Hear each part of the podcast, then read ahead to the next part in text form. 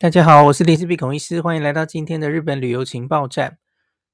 最近在新闻上常常看到一个题目哦，我我不知道大家是不是常常看哦，特别是这个中秋连假，那我们的这个观光单位直接公布了哦，这个台湾每一个地方住房率那个的的数字哦，结果发现国旅这个住房率。比某些人想象中的低哦，这整个中秋连假不到一半的住房率，哎，你看那个房价那么高，他们宁愿那一半的房间空着，然后住房率不到一半哦。那观光局是把整个，哎，现在是不是要叫观光署了？他他是把整个这一年以来的廉价的那个住房率哦都列出来。那只抓今年以来的话，哦，今年以来的话。其实这是节节下下修的一个住房率哦，就其实我看前面几个连假也没有好到哪里去，诶，五成多六成，然后这个中秋节是第一次降到五成以下。那可是我看到还有一个很有趣的数字是去年同期呀，其实还更低耶。这个其实我就不太理解了哦，因为就代表这这其实不是。一个很短期的问题，因为你假如单纯只看住房率来说，我我当然没有仔细去研究了哈。那到底这个住房率是呃这个台湾的呃国旅出了什么问题？到底是价钱的问题吗？大家想想看，去年此时哈，去年的中秋假期的时候，应该算是刚刚开放跟日本的旅游的那那个前后的时候嘛，吼。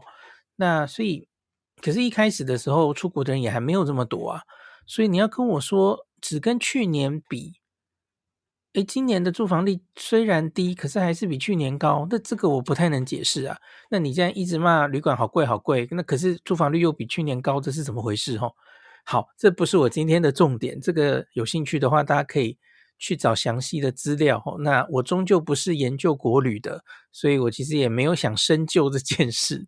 其实还有一件事啦，哈，我个人其实是绝少在台湾国旅的，所以我其实觉得我相对是没有什么立场可以发言，因为国旅其实真的不是很熟，不是很，所以你要我跟日本比，没得比，因为我所有的假期几乎都拿去日本花掉了，哈，所以真的没得比。我过去五年最多的国旅的经验，应该就是蓝城精英，而我觉得蓝城精英应该是一个特例，哈。它它跟别的国内的旅馆很可能这个状况是很不一样的哦，所以我想我这里还是不要多发言哦。那可是我看了一个，这个是在我这个中秋连假前，我看到某一个网红发了一个影片，一样又是这个大家探讨国旅的相关问题哈。那他提出了一个问题。那从这个问题来发想，就是国旅到底出什么问题？哈，他说，在二零一九年，日本出国人数有两千万，而来台旅游的日本游客有两百二十万，到台湾大概是十个就有一个嘛，超过了十 percent。那但在二零二二年，日本出国旅游人次有两百七十七万。其实你你这个听到这里，其实应该有有个敏感度了嘛，吼，那很明显是一个旅游还没有完全恢复的数字，吼。二零一九年日本整年出国有两千万人，那整个二零二二年其实少到只有两百七十七万哦，这是你第一个要听到的事情。好，再来，他说这个二零二二年来台湾却只有九万人呐。两百七十七万中，只有九万人在那一年来台湾旅游，只剩下三 percent，每一百个只有三个，哦，从一百个有十个减少到一百个只剩下三个，他就在影片里呼喊：“这到底是发生了什么事情？”这样子哦。然后那个影片其实是下了一个很这个 有点类似农场标题的影片，大家抓到了。观光局才是台湾观光最大杀手，日本旅客访台数大崩盘，别把旅客当盘子，旅馆贵到爆哦！这是那个影片的标题呀、其实讲到这里，大家大概知道我我想讲什么了吧？哈，然后当然这个影片是有流量的，这这可以是最近的流量密码哈。狂骂台湾国旅是很容易引起某些人的共鸣的，大家一起骂哦，台湾旅都把这个旅客当盘子，我们自己国人都不想去旅游了哦，日本人更不想来，就就是类似这样子的，一直骂一直骂哦，是有流量的哦。那我之前有用去抓出全部的大数据，那我当时分析的方式其实是每一个国家的旅客跟你疫情前后相比。那可是我觉得他现在要抓是日本旅客全部哈，每一百个出国他会选哪一个出国点，这个也是另外一个可以看的面向，所以我就用这样的方式，顺着他的这样子的看的方法，我们来分析一下。我觉得这是我这集想带给大家的哦，所以因此我就把如同上次一样哦，其实我去抓了同一个 database。那跟上次那集不一样的是，现在这个七月哦，七月，呃，日本人来台湾的数字其实也已经公布了。那比我上次抓的时候，只到六月又多了一个月哦，所以我们可以分析这个暑假旺季是出了什么事情哦。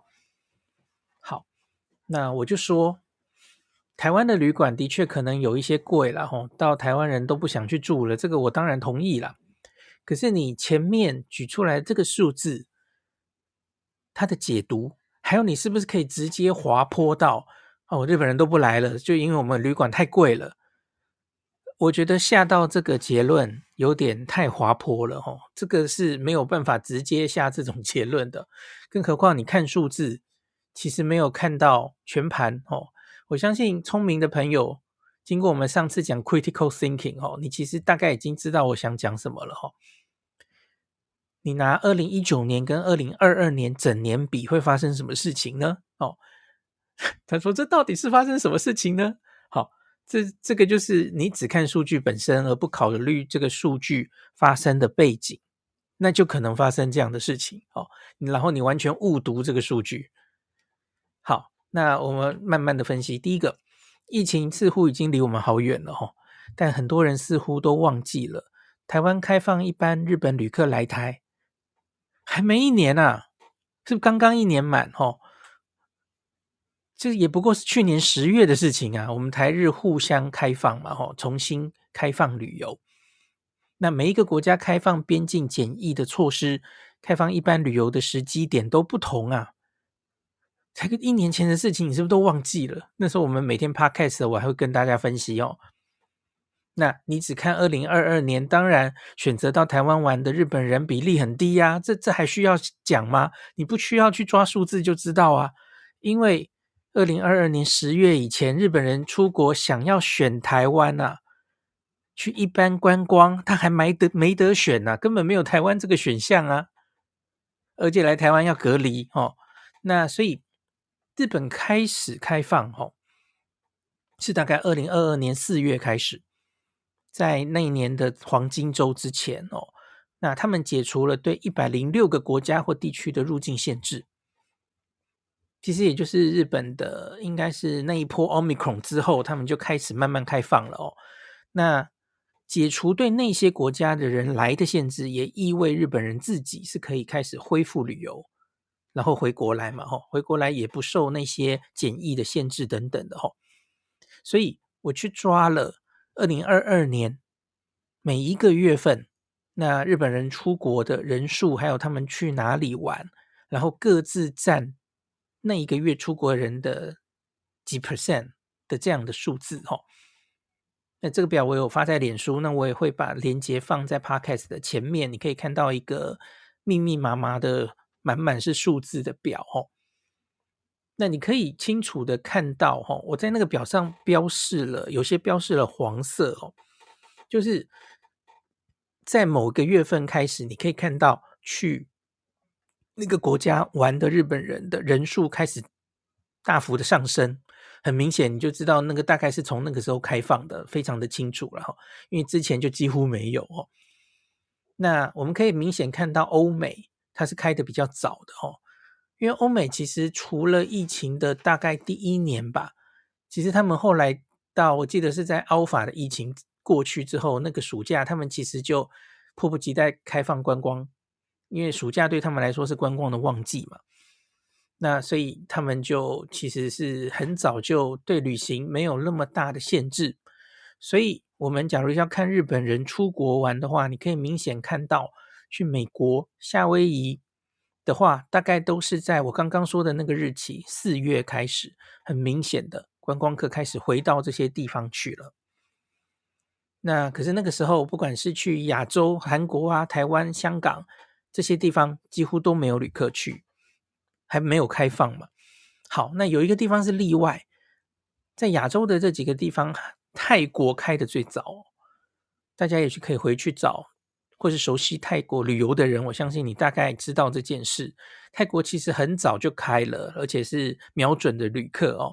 所以二零二二年也大概就是四月，日本人去泰国玩的这个比例就是开始很明显的增加哦。好，那然后呢，后来韩国跟上了。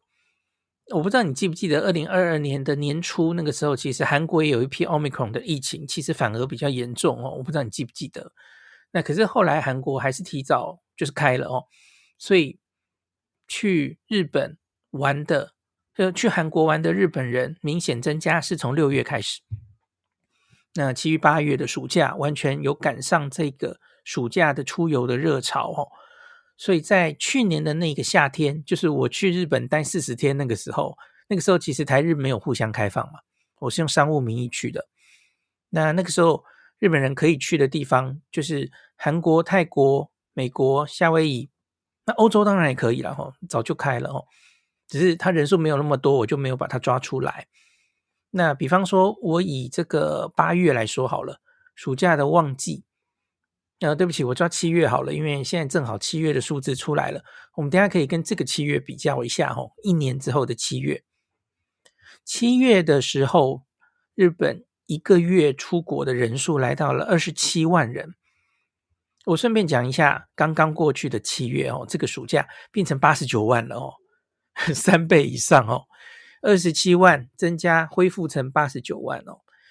那十二十七万里面呢，在那一个去年的暑假，多半的人是去哪里呢？二十三 percent 是去美国，然后八点三 percent 是赶快冲回夏威夷哦。泰国也很多，泰国有十点二哦，十点二 percent。那时候韩国倒没有那么多，因为韩国可能是刚开放，那个暑假还七月，韩国其实只有四点二 percent 哦。好，这是去年七月的状况。台湾那时候是趴在地上了哈，那一点二 percent，有一些商务的人开始可以去，诶，这个这个三千两百一十人有一个是我，呵呵，大概就是这样子。好，可是。当然，十月以后，那台湾的旅客就陆续增加了哈。我们十月，呃，对不起，是日本人来台湾的旅客就陆续增加了哈。前面大概到一千到三千，到十月就冲上了快一万，十一月两万，十二月三万，那后来到进入今年之后，当然就四万六万，就更多更多哈。那我有跟大家说，就到目前为止最高是五月的七万七嘛，接近八万。好。那这个，所以我刚刚讲的那个，你假如是抓二零二二年一整年，一整年哦，一到十二月哦，因为各国开放的先后不一呀、而且中间其实都有阵痛期，我们都知道会经历什么阵痛期嘛，那个航班不够多，然后服务没有到位哈，服务人员要恢复要找人等等的哈。所以那个恢复的数字啊，分析中间那个数字其实是没有什么太特别的意义的。所以大家有没有发现，我们现在在讲日本的旅客恢复到什么状况？我们很少去跟二零二二年比，那不重要啊。那那一年就是一个中间非常特例的状况。所以通常日本都是跟四年前疫情前比，这个比较有意义嘛，吼。好，所以我们单独来看台湾好了。我觉得你真的要抓的话，你应该要去抓二零二三年以来这七个月，可能还比较有意义哈。那我我看一下这个，我刚刚就是讲二零二二年这个四月，就是欧美泰国就变多哈，然后韩国也赶上了，他们有抢到那个夏天的旅游市场。那香港跟台湾哦，是一直到十月才比较大的开放哦，是十月之后旅客才开始集起直追的哈。那我们就单看到台湾的日本旅客占比好了，这个我才去抓了过去二十多年的数字，因为它。这个 database 里面有从两千年开始哦，那两千年的时候，其实在全部日本出国的一百个人里面，只有五个会选择台湾。那我们这个数字从五点一开始哦，西元两千年，那一路慢慢缓慢的增加，没有非常明显，可是它一路有增加的趋势哦。我想这都是大家对于吸引日本人来观光的努力哦，一直到二零一九年。二零一九年整年是十点八，就是刚刚这个影片里有提到的，每十个就有一个人选择来台湾哦，所以他大概经历了接近二十年哦，增加了一倍哦，从一百个人有五个人选择台湾，变成有十个，接近十一个人会选择来台湾，这不可谓不大的进步哦。那刚刚他抓的数字，我抓也是这样，没有错。二零二二年低到三点二 percent，没有错。可是我跟你讲，的是无意义的数字嘛。那我们看每一个月哈，那十十月是二点八 percent，十一月五点六，十二月七点九，你看它已经逐渐升上来了嘛。那二零二三年一到七月，我先讲全部的哦，一到七月 total。累积它是恢复到了百分之八点八，八点八耶，你没听错诶，所以只看今年的话，每一百个日本人出国，其实有接近九个人来台湾。哦，你会说还是减少了？对，还是减少了，可是没有大崩盘吧？你标题是用大崩盘不是吗？这个叫做大崩盘吗？那跟我们上次看到的数字其实很像嘛。我就跟大家说。好像是韩国一枝独秀，就是很多旅客都去韩国了哈，日本人去韩国，然后其他日本人原本想喜欢去的地方，包括台湾、香港、泰国、美国、夏威夷，其实大家恢复的都没有韩国快，呃，那个减少的比例其实每一个地方都差不多哈，我们还算好的，所以大概就是这种比例啊，你用这种方式看，其实也大概是这样哦。那我们再仔细看一到七月的个别数字哦。我刚刚有跟大家说，五月其实是很高的哦。他们五一的那个长假，那很多人选择来台湾玩。那从一月到五月，这个数字来台湾来占比也是逐渐增加哦。到这个三月就已经上了九点一 percent 了哦。四月九点三 percent，五月就是台湾接近八万人来台湾玩的那个月哦。更是到了十一点五 percent，这个数字已经超过了二零一九年整年的平均了哦。所以你可以说，它其实一度已经恢复到跟疫情前差不多的数字啦。好，那在六月、七月，它是有掉有掉哦，有比较掉下来。我们刚说七月的数字哦，这个长假、暑假出国哈，那来台湾七月的数字是七万，从七万七掉到掉到七万。那可是整体出国的人从六十七万增加到八十九万，那所以这个比例的话呢，是降到了八 percent 哦，有比较低哦。诶，为什么会比较低呢？哦，我觉得可能有种种的原因了哦。那我们光看七月这个月的话，去韩国哈的旅客，韩国很厉害哦。韩国在这一年以来，它在三月冲上二十七 percent，接近十个每三个就有一个去韩国哈。那三月、五月、六月都是二十七 percent，很厉害。那七月它也稍稍降到二十三点七 percent。那去美国大概都差不多是十五 percent 左右哦。我没有去抓欧洲了哦，我自己在猜测七月哦，我们会掉下来的原因会不会是因为这个长假的时候，他们会不会比较想去比较远的地方哦？因为假期比较长嘛，没有没有一定要去台湾，而且他们可能会去相对不会这么热的地方哦，嗯，所以我不知道会不会有影响这样子的因素哦，所以反而韩国跟这个台湾都降下来哦。那我去抓不管是美国、夏威夷、泰国，那这个占比，我们抓这个二零，呃，对不起，我我写在哪里啊？OK，好，对，如同我们上次看到的哦，香港、韩国、泰国，呃，没有韩国，对不起，香港、泰国、美国、夏威夷这几个地方，他出国，日本人出国的占比都比疫情前的二零一九年低。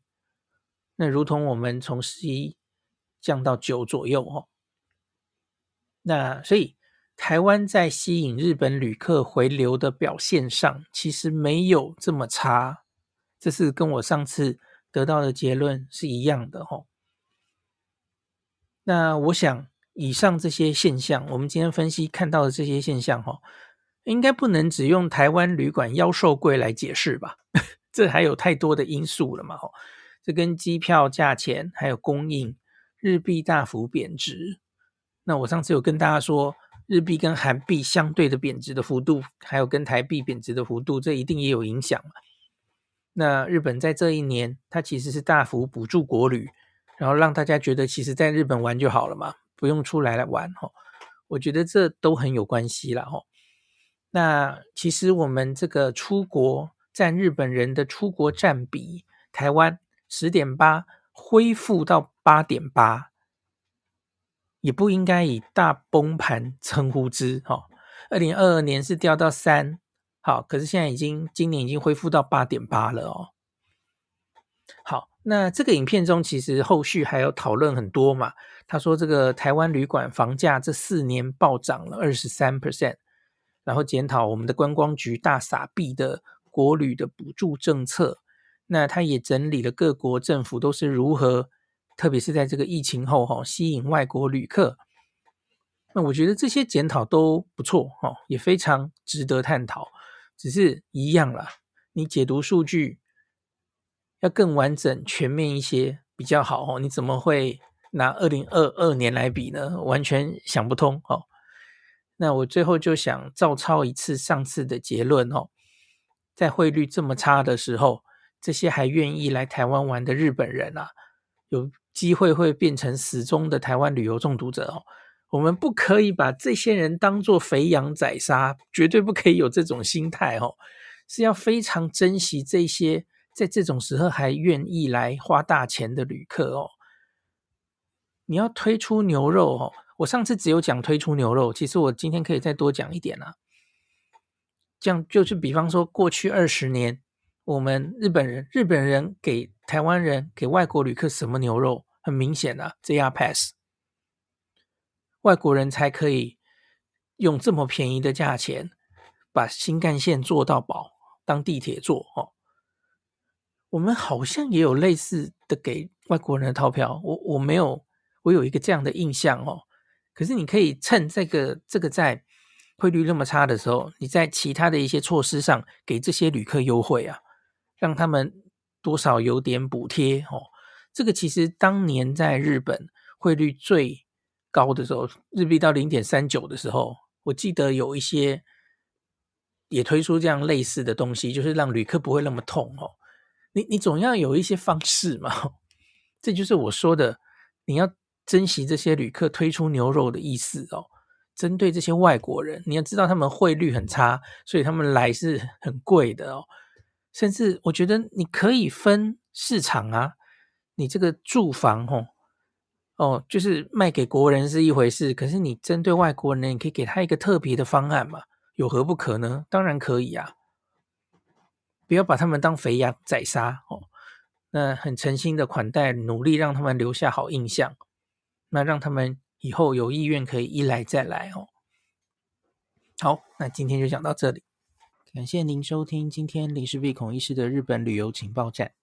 疫情后的时代，孔医师回到旅游部落客林氏璧的身份，致力于推广安全安心的日本旅游，随时为您送上最新的日本旅游资讯。如果你觉得这个节目对你有帮助，喜欢的话，欢迎你推荐给身边的朋友，或是在 Apple Podcast 上面留下评价，也可以留言五星评价，好像每天都可以留哦。行有余力的话，欢迎您赞助林氏璧孔医师喝杯咖啡。如果你想看到更多林氏璧发的日本旅游资讯，欢迎你加入脸书上的日本自助旅游中毒者粉丝专业，或是我也有 LINE 的官方账号 Telegram、Instagram，这些连接都在 Podcast 前面，我的电子名片里，可以在一个页面就看到我所有的发声管道，都欢迎您加入。那我们就下一集再见喽。